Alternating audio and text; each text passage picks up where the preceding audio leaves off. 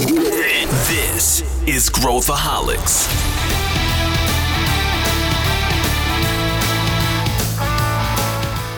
Olá, aqui é Pedro Weigärtner, eu sou o CEO da ACE esse é Growthaholics, o podcast para quem adora inovação e empreendedorismo. Nas últimas semanas, você já deve ter ouvido falar sobre o Chat GPT, OpenAI e todos esses temas que a gente não para de ler nas mídias especializadas. Hoje a gente vai falar sobre como essa tecnologia se aplica à experiência do cliente, como que as empresas podem usar AI para otimizar, melhorar, encantar os seus clientes dentro da sua jornada com a empresa. E para conversar sobre isso, eu trouxe o Arthur Rosenblit, que é VC and Startup Partnerships Latam da Zendesk, e o Pedro Carneiro, que você já conhece, partner aqui da ACE, e a gente vai mergulhar nesse assunto. Não, não construímos este roteiro usando o Chat GPT, mas tem muita informação que você vai gostar. Vamos mergulhar hoje no mundo da inteligência artificial aqui com dois amigos, o Arthur Rosenblit. Tudo bem, Arthur? Tudo bem, Pedro. Prazer estar aqui com os dois Pedros da ACE. Isso aí, tá uma pedrada que essa piada a gente já fez várias vezes, né, Pedro? E Pedro Carneiro, como o Arthur bem lembrou aqui, Pedro Carneiro, que também já é veterano aqui do Growthaholics. Tudo bem, Pedrão? Tudo bem, Pedro. Muito bom receber o Arthur aqui. Prazer estar aqui junto. Legal. Bom, Arthur, vou, vou pedir para você se apresentar rapidinho aqui, Arthur. Falar, o Arthur, uh, ele é da Zendesk e também tem uma história já aqui no ecossistema empreendedor e tal. Então, conta um pouquinho aí das duas coisas, Arthur, um pouquinho para a gente. Para quem não conhece o que é a Zendesk e também do seu background aí para você estava me dizendo antes aqui que você não é o, o perfil tradicional que se espera aí de uma, de uma. Já podemos dizer que a Zendesk é quase uma. Não é uma big tech, mas é, é, é tá quase lá, tá, tá, tá lá no nível das, das big. Almost big ainda. tech.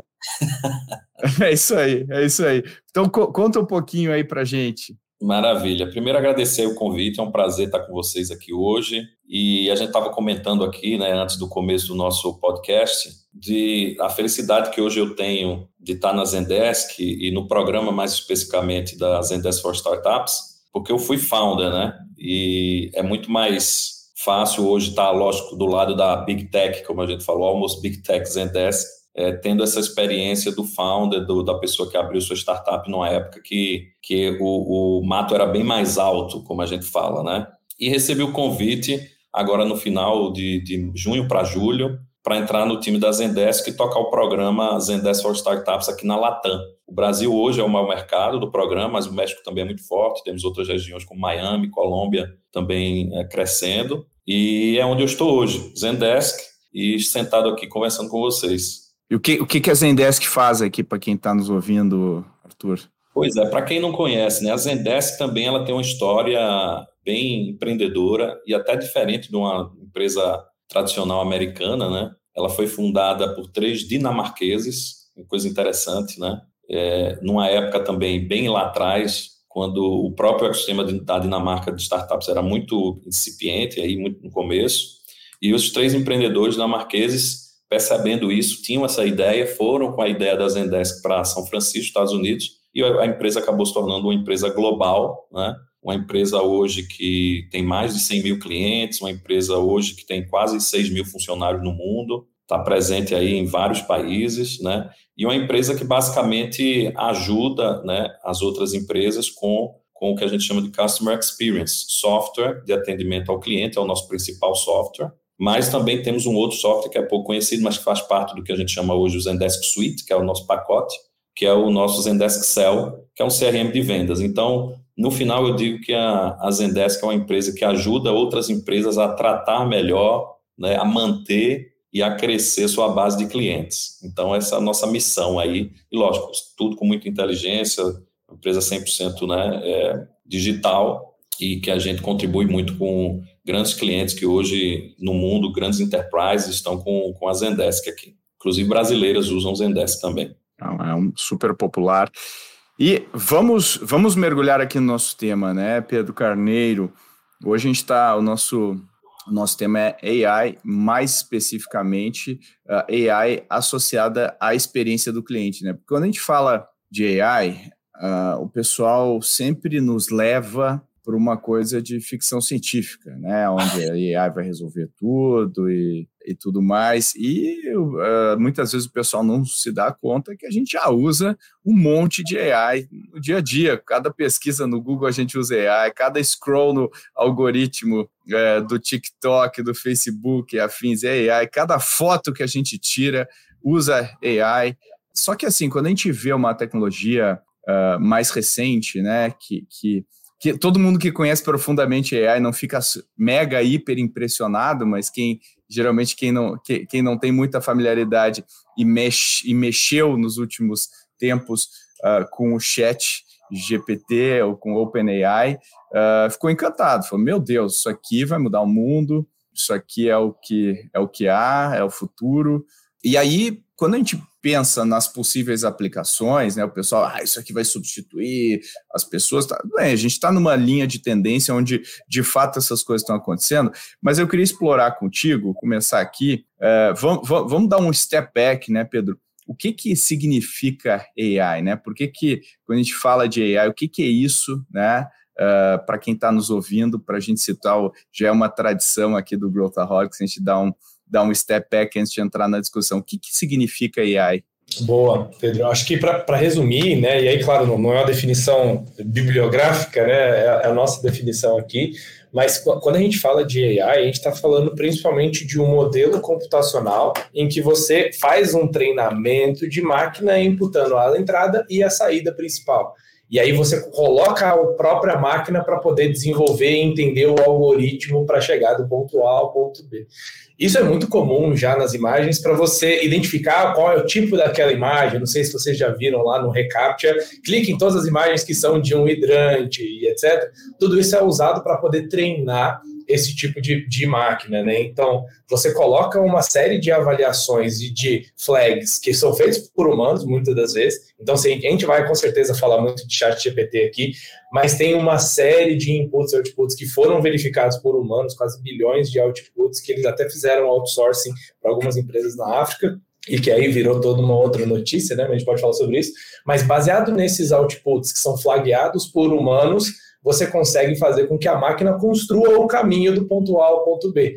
Isso ajuda porque os desenvolvedores não precisam construir o algoritmo. O algoritmo é criado com o input que você tem e com o output que você espera. E depois que você treina com um volume muito grande de informações, você coloca uma nova imagem e ele consegue, quase como mágica, inferir com um certo grau de certeza, ele até indica esse grau, qual que é aquela imagem nesse caso, né? Então, é, é, é a mesma coisa que a gente já tem visto né, por alguns anos, só que aplicado num outro médio, né, que é o médium de texto. Tem alguns muito bacanas que criam imagens a partir de prompts de texto, né? Então você coloca lá, quero uma praia com um golfinho e uma cidade ao fundo no pôr do sol, e ele faz tudo isso.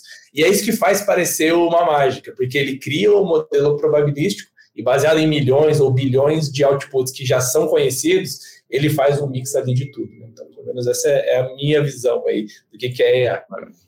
Não sei se o Arthur vai querer complementar, mas não. em outras palavras, né? Se a gente, se a gente pegar um Tesla uh, e for no Tesla autônomo lá no, nos Estados Unidos, vai ser uma experiência fantástica. Ele vai, se a gente trouxer o Tesla para o Brasil, não acontece nada. Ou seja, a base de treinamento do AI é tão importante quanto.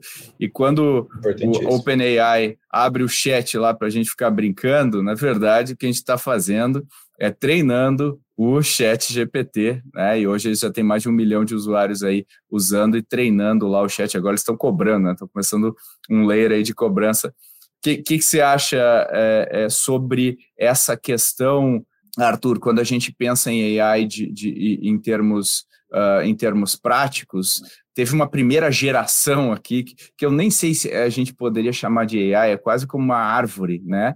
Uh, onde o pessoal colocava no atendimento aqueles bots onde uh, ninguém conseguia muitas vezes ser atendido e o cliente detestava a experiência de ter que usar aquela ferramenta. E dentro das empresas, em vez de ser uma, um, partir do ponto de vista vamos gerar valor para o cliente, partir do ponto de vista vamos reduzir o número de atendentes aqui, botar um bot e resolver, e a gente não falava assim, como que eu melhoro de fato a vida do cliente. Então, eu queria primeiro ouvir de você como que você vê isso que o Pedro falou, se você tem algum ponto adicional sobre AI, e como que você vê né, é, essa adaptação uh, uh, da AI de fato gerando valor né, uh, no atendimento ao cliente. Perfeito. É, primeiro, acho que a gente tem que desmistificar um pouco, né? É, e aqui no Brasil, talvez por essas tecnologias, lógicas forem lançadas até né, em países da língua inglesa, as pessoas ficam, às vezes, se você fizer uma tradução rápida e simples, você já ajuda ali metade da população que está ouvindo o nosso podcast, né? Então o cara fala AI, machine learning, o cara fica, meu Deus, que danado é isso? Para onde eu vou? É, lembra um pouco na época lá atrás, quando a gente era criança, que o pessoal falava internet e todo mundo ficava, mas que, que danado é essa rede, né? Net.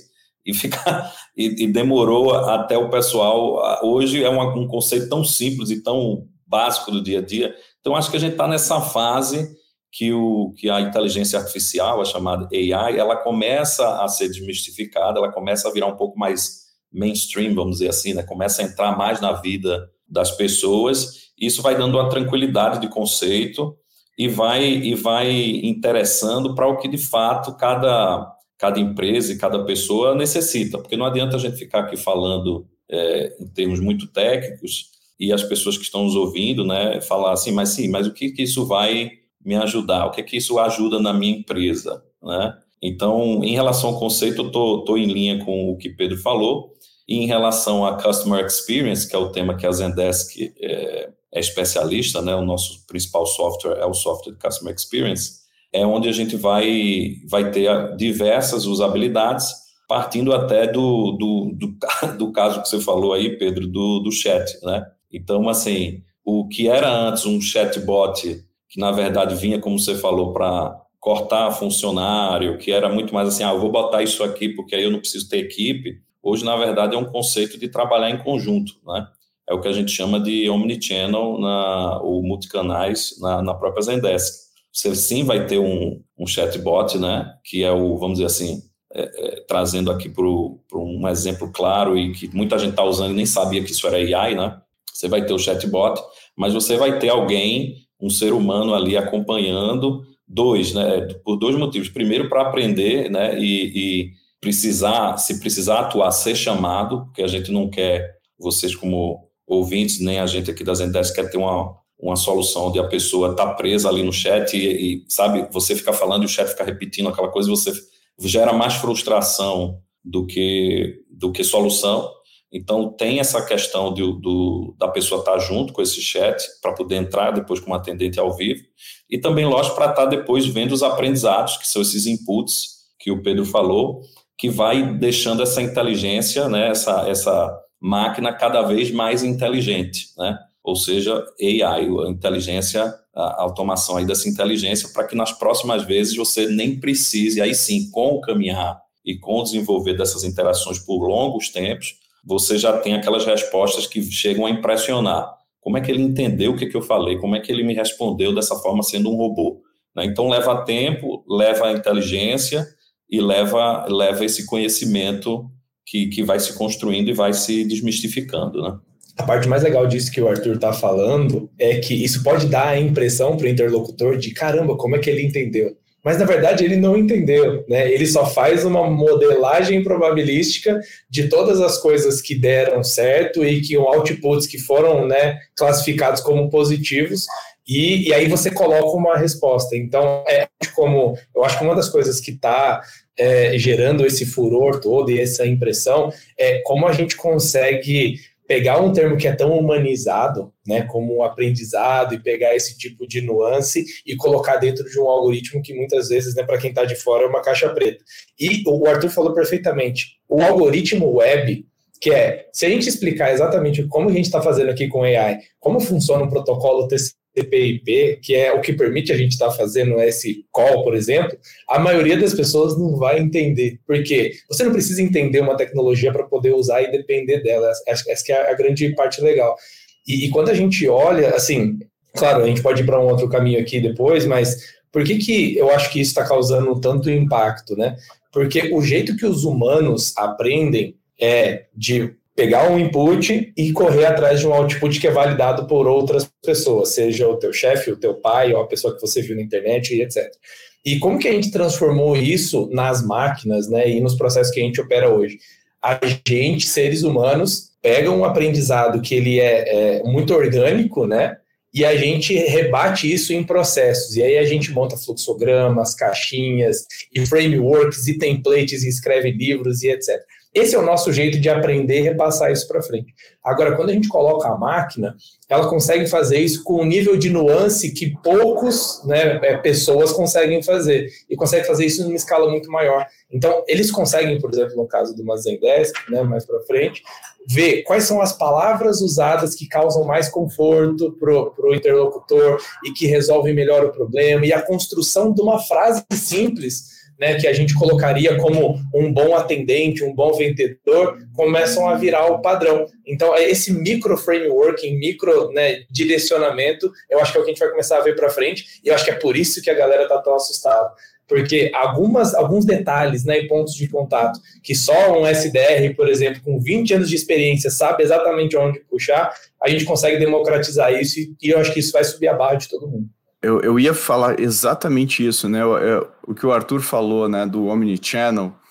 Qualquer empresa que quer fazer, que queria fazer um Omnichannel, Omnichannel do passado, tinha que pensar numa super integração de bases, tinha que pensar num, num trabalho, e era ser muito frustrante. A gente já tem uma expectativa de que quando a gente digita o nosso, sei lá, CPF num atendimento online, é, os sistemas não vão saber quem a gente é e eu vou ter que falar de novo e não vai ser uma experiência mágica. Mas se a gente olhar o que o AI pode fazer e como que o aprendizado né, uh, do, do algoritmo pode evoluir, pega um produto que é um produto multinacional como o da Zendesk, se uma empresa tem atendimento sei lá, imagina que é um SaaS que vende para o mundo inteiro. O, aquilo que o Pedro falou pode se tornar um super diferencial. Quer dizer, se eu estou atendendo alguém na, na, sei lá, na Dinamarca, eu posso falar com as expressões dinamarquesas que vão dar o conforto. Se eu estou olhando para a Inglaterra, vou falar com as expressões inglesas que podem dar o conforto. Eu acho que isso, para mim, se a gente olhar os, todos os pontos de desconforto da jornada do consumidor e como o AI consegue se antecipar e entender isso, aí eu vejo uma super revolução potencial acontecendo. Como é que você concorda com isso, Arthur? Eu queria até, Pedro, pegar exatamente essa questão do conforto, né? Nós na Zendesk, por a gente ter é, mais de 100 mil clientes no mundo, então a gente consegue ter um, um, uma, um pacote de dados e de análise bastante interessante. Uma das coisas que a gente percebeu é, nas nossas análises né, é que o, o, atendimento do futuro, né, o que vai ser sucesso no futuro, além de, claro, outras coisas que a gente vai falar um pouco mais à frente, é o, o consumidor se sentir confortável perante aquela interação. E você só vai poder se sentir confortável durante aquela interação se você tiver um mínimo de inteligência de qual é essa cultura, de qual é essa localidade, né? Então, como você falou, é, para quem faz é, muitas reuniões de negócio, e eu já tive essa oportunidade, vocês também, os ouvintes também, quando você faz uma reunião em Nova York, é totalmente diferente de quando você faz uma reunião no Nordeste do Brasil, ou quando você faz uma reunião, por exemplo, até em outros estados americanos. A forma de comunicação é muito mais direta. Eu lembro quando eu fui fazer no, no, aquela história, né? vou citar o, o, o, milagre, não preciso falar o santo, mas eu, eu fui fazer uma reunião em Nova York ainda com um empreendedor para captar recurso e acostumado né, com o jeito brasileiro de passar 20 minutos ali falando de amenidades, né, small talk, como diria o americano. Rapaz, eu levei um corte assim do investidor, do prospect investidor, né, eh, de Nova York, o cara, ó, time e tal. Então, assim, se você, se você não entende a, a, cultura, a sua comunicação pode dar algum tipo de fricção. Então, até o próprio AI vai te ajudar nessa, né, quando você tiver nessa comunicação automatizada, ao, ao saber a localidade que esse seu cliente está falando com você, você já tem um approach por exemplo, mais direto ou menos direto. Chega a esse nível de customização. O que as pessoas querem é o que a gente chama do deliver personalized recommendations, né? ou seja, é ter essa customização de comportamento, de demografia, né? de, de geografia. E é isso, é, se você não tiver um AI por trás, você não tiver uma inteligência, é muito complicado você manualmente fazer todas essas interações. Então, de fato, é, é uma coisa que, que a gente está apostando na Zendesk, é, é dar essa possibilidade das empresas terem essa, esse nível de personalização que vai é, conectar com o comportamento é, também daquele seu interlocutor. Né? Isso uhum. pegando, logicamente, todo o histórico de evolução de conversas uhum. e de localidades, etc. Exato. Até porque daí você pode falar, não, otimiza para um deal fechado, otimiza para uma avaliação alta. E aí ela vai começando a experimentar nessa, nessa direção e, e rodando milhares de cenários para testar. A grande, a grande loucura uh, disso tudo, Pedro, é que, uh, bom, eu posso usar a API do OpenAI para plugar e já pegar qualquer sistema que eu tenho hoje né, e colocar algum componente de AI. Basicamente, é, basta eu, eu entender que contexto eu posso fazer isso e tudo mais. E aí, a, a, a minha pergunta para você é, dividida em duas partes. A primeira, se a gente fosse prever quanto tempo vai levar para que o AI esteja tão prevalente nos nossos sistemas que a gente nem consegue mais imaginar sem, né? E o outro ponto é diferenciação. Se todo mundo usa AI, o AI vai virar o baseline de, de todo mundo. Quer dizer, o que, que diferencia as empresas? Vai ser. Eu vou, eu vou dar um exemplo. O Google hoje consegue se diferenciar porque todo o mundo faz buscas no Google. Então, ele tem um quase que um monopólio de cérebros fazendo buscas. E com isso ele consegue entender o contexto. Mesmo que a busca do Google ainda, se a gente comparar com o, a, o output do chat GPT, quando eu faço uma pergunta versus o Google, o Google cospe links e eventualmente dá uma resposta, qual a data de nascimento do, do ator, ele dá uma resposta, mas ele cospe links, enquanto que o chat, chat GPT dá uma resposta mais elaborada. Né? Mas mesmo assim, o edge do Google é maior. O Google poderia colocar uma interface por cima que resolve é, tão boa quanto o Chat GPT em tese, né? Já falaram, inclusive, fazer um rollout esse ano de várias aplicações de AI, aí já tem um roadmap grande, tudo que estava na prateleira eles estão botando aí para o mercado brincar. Então, olhando isso, primeiro, como que a gente pensa em, em, em quanto tempo isso vai uh, uh, se tornar prevalente na tua visão? Pois quero ouvir o Arthur sobre isso. E diferenciação, como que a gente se diferencia com AI daqui para frente, né? Não, muito, muito bacana. Olha, a, minha visão é que a gente está num, num, possivelmente né, no início de uma, uma nova internet, ou seja, é um, um, tipo de impacto que pode ser tão grande quanto a entrada da web, né, que o Arthur tinha falado e etc. E aí, se a gente for lembrar né, a entrada da web, a gente sempre tem aquele boom inicial, a gente tem aquele passo para trás para entender como que isso se encaixa no mercado de negócio, porque uma tecnologia não necessariamente é um negócio, né? E a gente vê isso muito quando a gente vai investir em startup. O cara pode ter um produto, mas se não tiver um negócio em cima do produto, o negócio não, não vence. Mas a minha visão é que essa próxima década a gente vai ter um ciclo de aprendizado e de adoção bem mais rápido do que a gente teve na web, porque a própria infraestrutura web aumenta muito a comunicação e a adoção. E hoje isso é uma boa responsabilidade do, de por que a gente está mudando e evoluindo tão rápido. Então, acho que time frame é isso.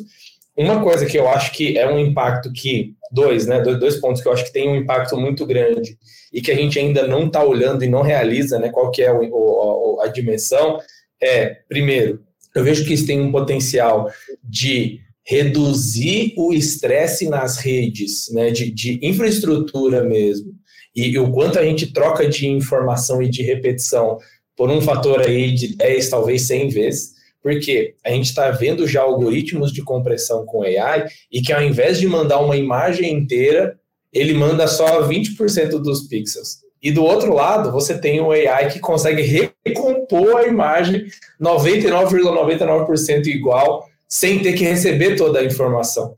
Então, isso eu acho que tem um impacto muito grande. a gente tem aqui, né? Acho que se, se for olhar a quantidade de banda desperdiçada e de infraestrutura de computação desperdiçada para fazer cópias das mesmas coisas, né? A gente tem YouTube com vários centros de distribuição aqui. É que é uma coisa que a gente não vê, mas é praticamente uma Amazon distribuindo pacotes, só que são pacotes virtuais. Isso custa caro, né? Então, isso, inclusive, eu acho que pode ter impacto importante em serviços de cloud tipo AWS, Microsoft, Google. E quem conseguir dominar isso vai reduzir o load assim gigante recentemente. Acho que essa é a primeira coisa, que a gente ainda não começou a falar, mas acho que é um dos, dos impactos que eu vejo. E o segundo impacto que eu vejo é tá todo mundo bem impressionado com o chat GPT e outras ferramentas, mas é, imagina se e quando né, implementarem os cookies do mesmo jeito que implementaram os cookies no Facebook, no Google e etc. Porque a gente tem esse nível de recomendação e de interação personalizada, não necessariamente por causa da tecnologia, mas porque ele consegue aprender com os nossos passos e conseguir executar isso também de acordo com as nossas preferências ele registra o nosso histórico. Hoje a gente não tem chat GPT que registra o nosso histórico e ainda está ligado com as outras coisas que a gente faz no dia a dia. Mas quando isso acontecer, eu acho que vai ter um impacto também desproporcional. Mas fechando esse parênteses, né, onde que as empresas conseguem se diferenciar agora? Eu vejo que tem dois grandes, né, grandes janelas. A primeira continua sendo muito parecida com a do Google, porque quem tiver a maior base e o maior feedback de usuários e a maior qualidade de interação vai ser o vencedor. É muito fácil você montar o algoritmo, né? Fácil, entre aspas. Mas o difícil é você ter o training base para que aquela experiência realmente seja né, de um outro nível.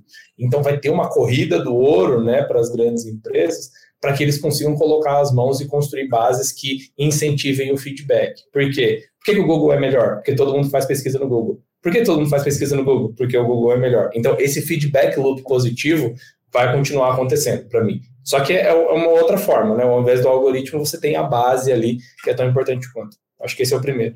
E o segundo, que aí sim vai ser o desafio para os empreendedores, é inovação em modelo de negócio, que foi uma outra coisa que aconteceu com a internet. Uma grande inovação no modelo de negócio foi você conseguir ser remunerado e conseguir conseguir né, gerar negócio através de ads, através de recomendação personalizada, e você tirar o, incentivo né, do out of pocket do usuário, se alguém tivesse que pagar para usar o Google, será que eles seriam grandes do jeito que eles são?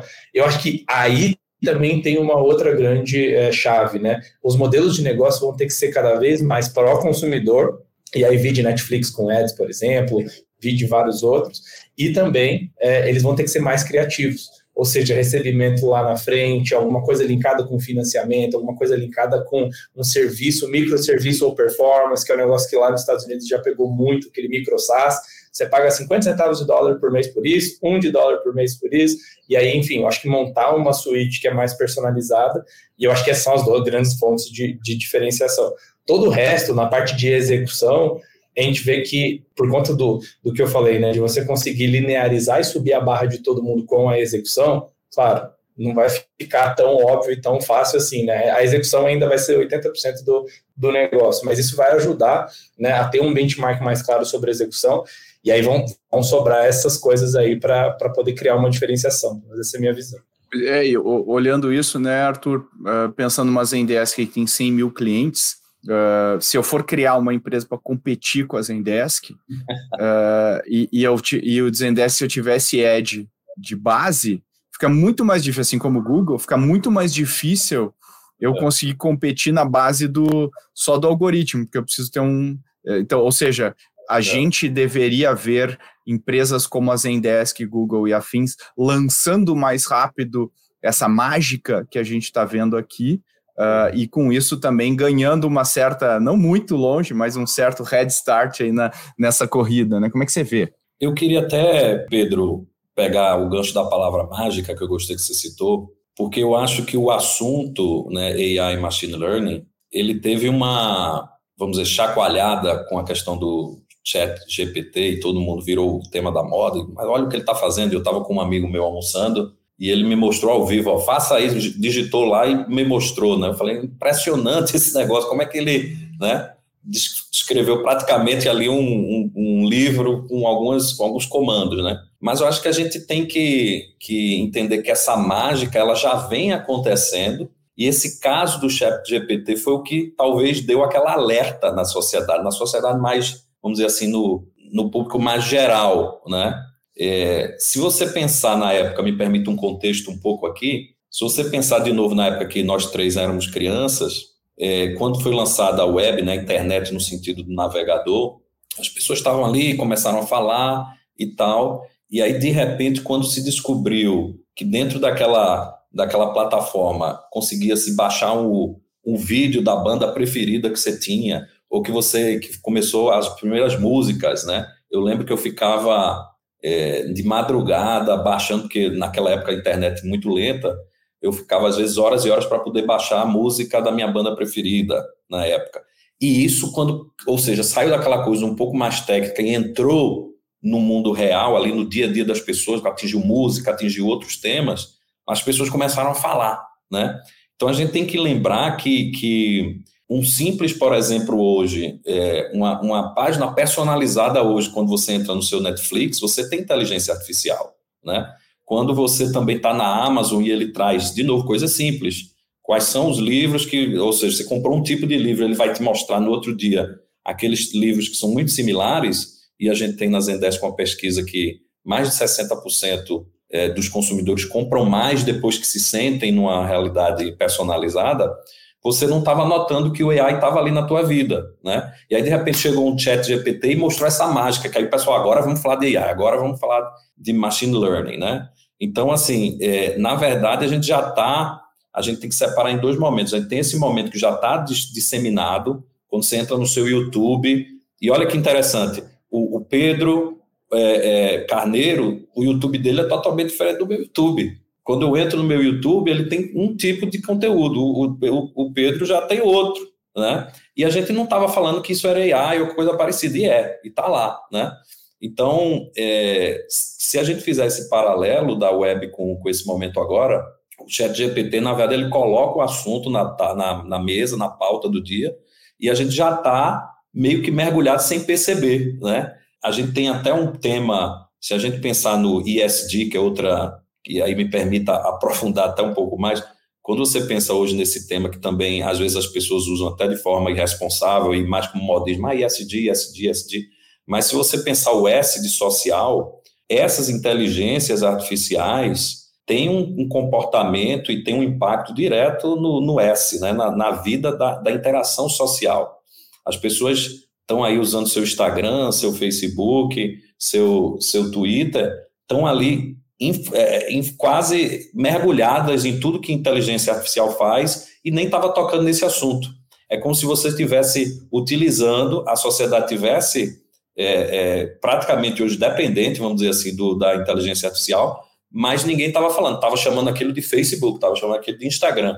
Quando chega o chat GPT, que é essa mágica, né? Da onde veio essa mágica? Na verdade, não veio de agora essa mágica, isso já está acontecendo há muito tempo, mas parece que foi aquele MP3 da época que a gente era criança que a gente achava, não, essa web aqui, eu vou entrar aqui no site, ver um jornal, de repente você estava baixando música, você estava vendo o vídeo que você tinha que esperar a MTV botar o vídeo que você queria, de repente você ia lá e escolhia o vídeo que você queria, e aí depois quando você entrava ele já trazia um outro vídeo que era parecido com a mesma banda, quer dizer, eu acho que a gente tem que ter a maturidade de entender que na verdade a nossa sociedade ela já está bastante, é, é, vamos dizer assim, a palavra dependente é um pouco polêmica, mas ela já está bastante internalizada com a, a, inteligência artificial, e agora o, o, a questão do chat GPT deu uma acordada e é importante que as pessoas saibam que essa inteligência existe, que essa inteligência é usada pelas empresas e para melhor atender o cliente, porque sabe que o cliente vai estar mais satisfeito e vai comprar mais. Então tem que ter essa, essa naturalidade, essa maturidade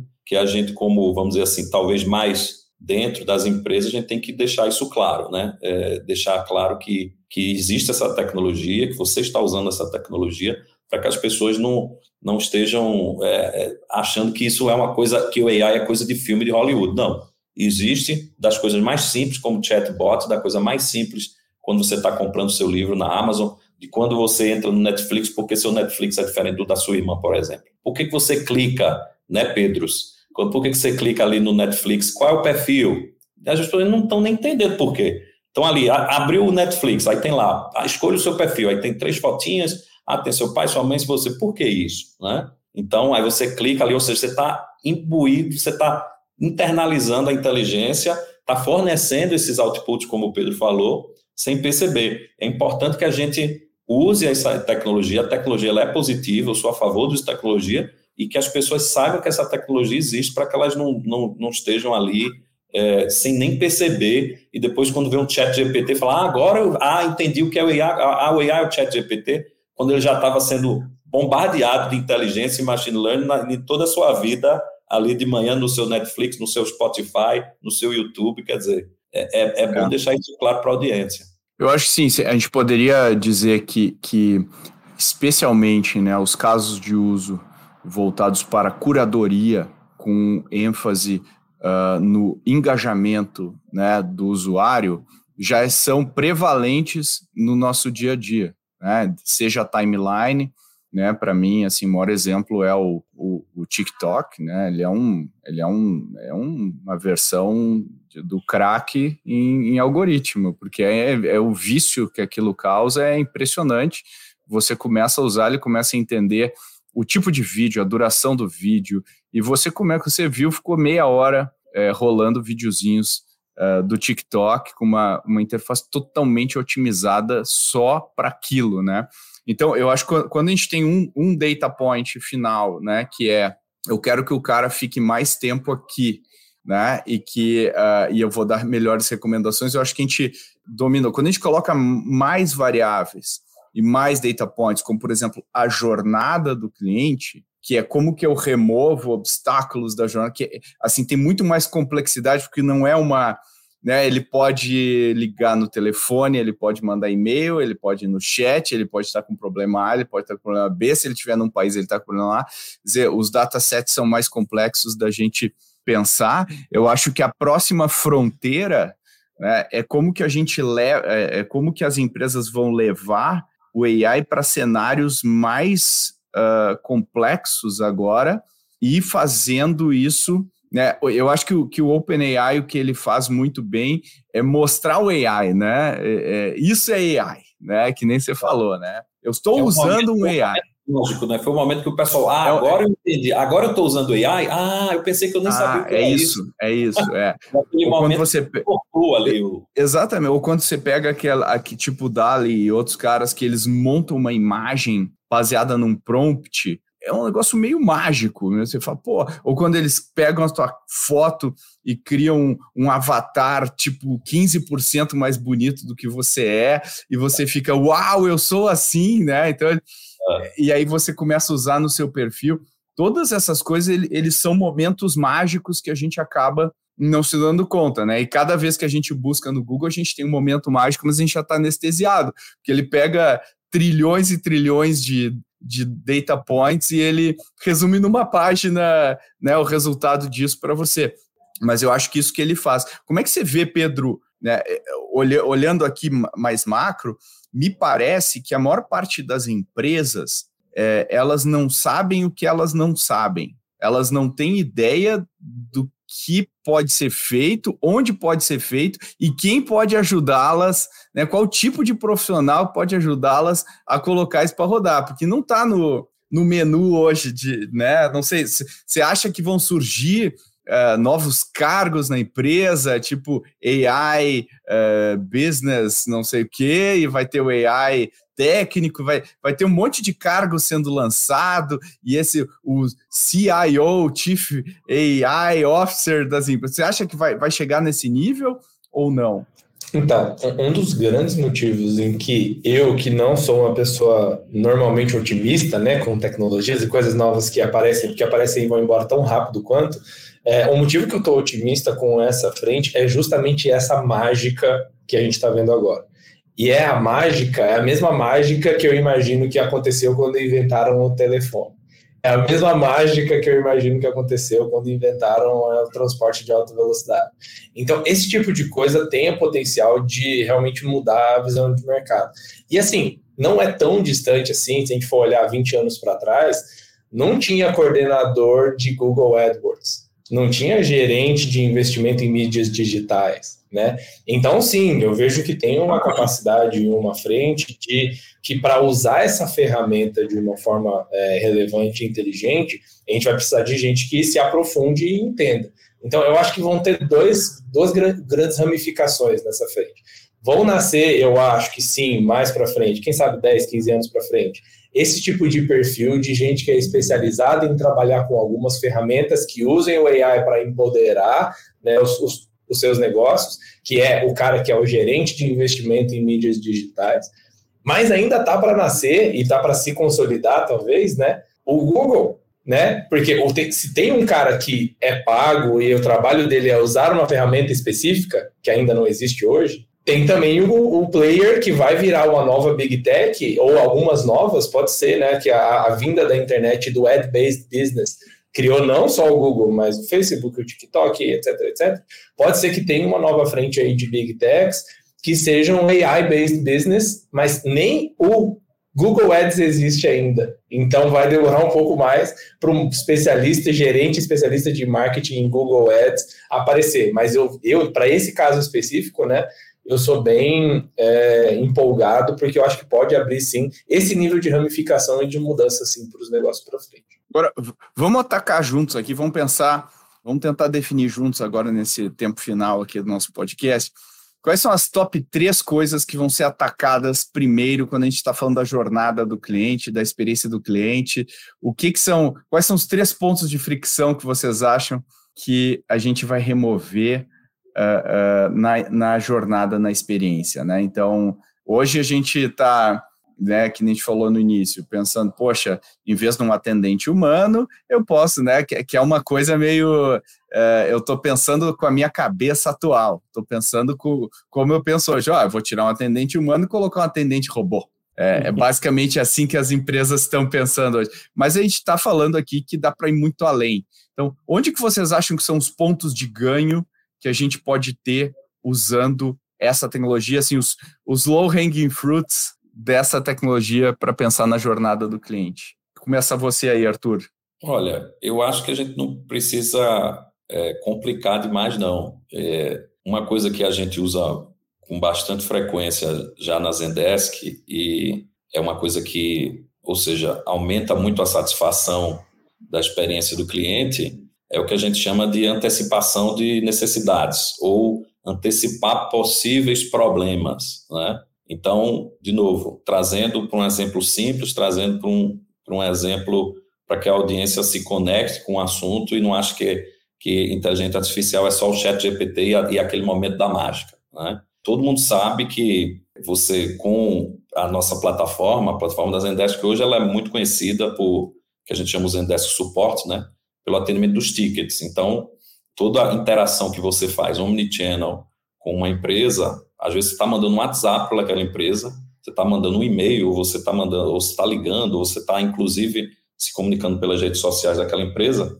Toda aquela informação ela é centralizada no nosso dashboard da Zendesk, né, das empresas que muitas vezes, inclusive, o cliente não sabe que é a Zendesk está por trás da tecnologia, né? Nós somos um negócio B2B, então ali o cara está com o cliente, ele está achando que está falando ali com a plataforma do cliente, na verdade, Zendesk está por trás de toda a inteligência e a gente consegue, com toda essa quantidade de dados, e aí você falou bem, Pedro, ali, né, mais de 100 mil clientes, imagina, interagindo, a quantidade de dados que você tem, a gente consegue determinar, inclusive proativamente, o, o, ou seja, antes de o um problema aparecer, eu já consigo dar uma solução para aquele, aquele cliente. E aí é onde acontece aquela, aquele sentimento de como é que ele sabia disso, né? É, acho que vocês já tiveram algumas pessoas dizendo assim: eu estou achando que esse meu celular está tá escutando o que eu estou falando. Está ouvindo. Falando. É, muito Lembra desse? Eu estava falando aqui, de repente, o cara pegou. Eu lembro essa semana, um amigo meu falou: rapaz, eu estava falando que ia viajar, que queria ir para a Europa, estava pensando para a França e tal. De repente, quando eu abro lá na plataforma, está lá. Viagem para a França? É, não sei o quê. Aí está me escutando. Não necessariamente o cara está te escutando. Na verdade, ele já entendendo o, o teu comportamento, né, da tua interação com aquela plataforma, ele já sabe que você, antes de você saber que você iria, iria querer, ele já, já sabe.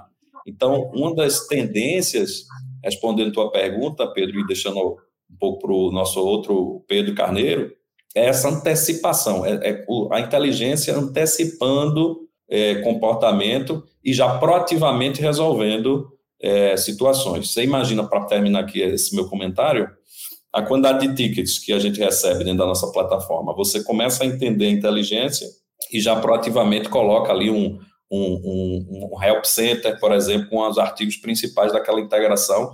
E aí os usuários, antes de chegar ter esse problema, de chegar a conectar, ele já vai, ah, tá aqui, clicou, resolveu. Então, antecipação e, e, antecipação de problemas e de comportamentos, eu acho que é muito forte. E simples, não é nada. É, perfeito. perfeito. Chat GPT. perfeito. É, eu, eu, concordo 100%. E você, Pedro, o que, que você acha? Você falou também da integração, eu, né? Eu acho vejo... que essa, é, essa vai, integração multicanal, né, Arthur? Isso. Eu acho que é um outro ponto também no-brainer aí de, de trabalhar. Mas fala, Pedro, o que, que, que, você, que, que você vê? É, eu vejo dois low-hanging fruits aqui para ser rápido. O primeiro é, é, a tua identidade digital e comportamental ser é, intercambiável entre os seus serviços. Hoje a gente tem Open Finance, né? Nossa, maior dificuldade para colocar esse negócio para rodar. Mas você quer levantar um, um algum tipo de, de financiamento com um banco, etc., passa o seu histórico aqui do banco A e eu vou te oferecer melhores taxas, pegando o teu comportamento financeiro. E se a gente conseguisse fazer isso com todos os, os contatos né, que a gente tem com AI? Ou seja, você entrar em um novo serviço, você conseguir dar uma autorização e o cara já saber qual é a tua rotina, qual, qual, o tipo de coisa que você usa, qual que é a linguajar que você usa, qual que é o nível de contato que você gosta, qual que é o nível de apoio que você prefere, etc, etc, para que realmente cada experiência seja infinitamente personalizada. Eu acho que é um negócio que não está tão longe assim. Uh, e o segundo, que a gente ainda está falando muito pouco, mas acho que tem um impacto gigante, é a produção de conteúdo. O pessoal está falando principalmente, ah, vai escrever um blog post para mim, mas não, gente, é assim, teve um cara que lançou um livro em um fim de semana, usando o chat GPT. Né, ilustrado, todas as ilustrações foram feitas por AI, toda a construção do livro ele revisou e, e lançou. E eu vejo isso acontecendo principalmente em indústrias trilionárias, tipo a de games e a de filmes.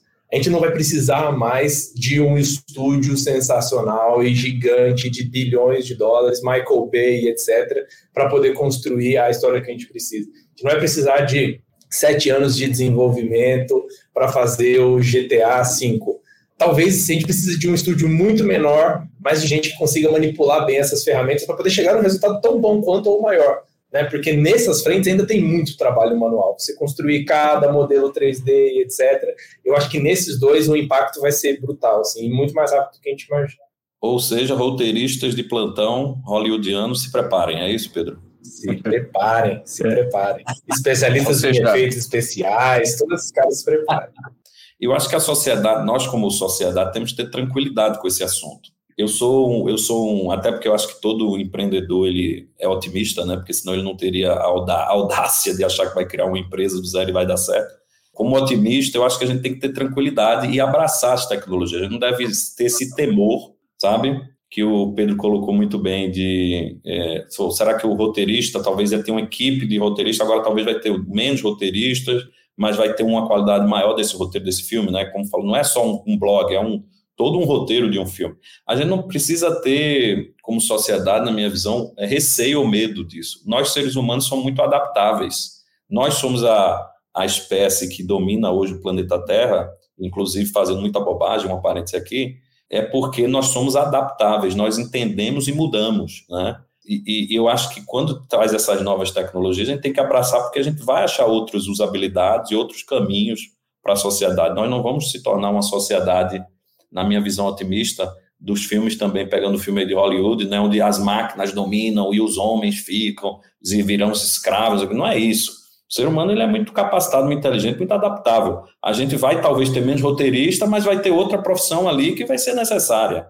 Né? Você imagina quando o pessoal que é fazia curso de datilografia e, e falou: ah, meu Deus, agora não tem mais datilografia. É isso mesmo, não vai ter, mas essas pessoas se remodelam, elas se adaptam, elas acham outras coisas. O ser humano é muito capaz, muito adaptável. Então nós temos que abraçar essa tecnologia e não ser, ou seja, entender abraçar utilizar e, não, na minha visão, não ficar achando que a gente vai se tornar refém ou que por isso vai ter menos emprego, então vamos banir isso, como é que as pessoas vão, isso, eu acho que tem que ter cuidado com esse pensamento que eu já escrevi algumas pessoas, eu, eu não vejo por aí, eu vejo numa visão otimista, numa visão de crescimento que eu acredito na potencialidade humana. Legal, legal. Legal, falamos de muita coisa aqui, desde atendimento, uh, integrado, até hiperpersonalização. Tem muita coisa legal aqui uh, e eu tenho certeza que o pessoal tirou muito insight com esse episódio. Queria agradecer imensamente a participação de Arthur Rosenblit. Obrigado aí pelas suas, seus insights e compartilhar com a gente. Valeu. Obrigado, Pedros, né, no plural. Um Pedro é bom, imagina dois, né? Então foi um prazer estar com vocês Isso aqui. Aí. Contem comigo, me procurem aí na, na no LinkedIn, Arthur Rosenblitz, Zendesk, que a gente bate um papo lá também. Obrigado.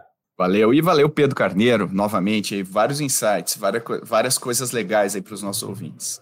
Eu tava louco para falar desse assunto, cara. É um negócio que ocupa um tempo maior na minha mente do que vocês imaginam. Tô, tô bem empolgado para o que vem e espero que os ouvintes também. E aí, Gostou desse episódio? Se você curtiu, semana que vem estará imperdível, porque a gente vai mergulhar em inovações e revoluções tecnológicas. Tem muito assunto legal e você vai aprender um bocado, tenho certeza. Como sempre, deixe o seu feedback, manda mensagem para podcast@goace.vc ou se você ouve o podcast no Spotify, faça perguntas aqui na caixinha logo abaixo deste episódio. A gente vai responder, vai prestar atenção em tudo que você fala com o maior carinho do mundo. E como sempre, eu faço o meu pedido para você. É um pedido de quem se dedica muito para produzir esse conteúdo para você. E a gente pede uma única coisa em troca. Para 30 segundos, 30 segundos do seu tempo e compartilhe este episódio na sua rede de contato, seja no WhatsApp, no Instagram, onde for, compartilhe esses contatos, esse episódio, na verdade, isso nos ajuda demais e faz a gente permanecer e subir, que é a nossa meta esse ano, no ranking dos podcasts mais ouvidos do Brasil. Valeu e até a semana que vem.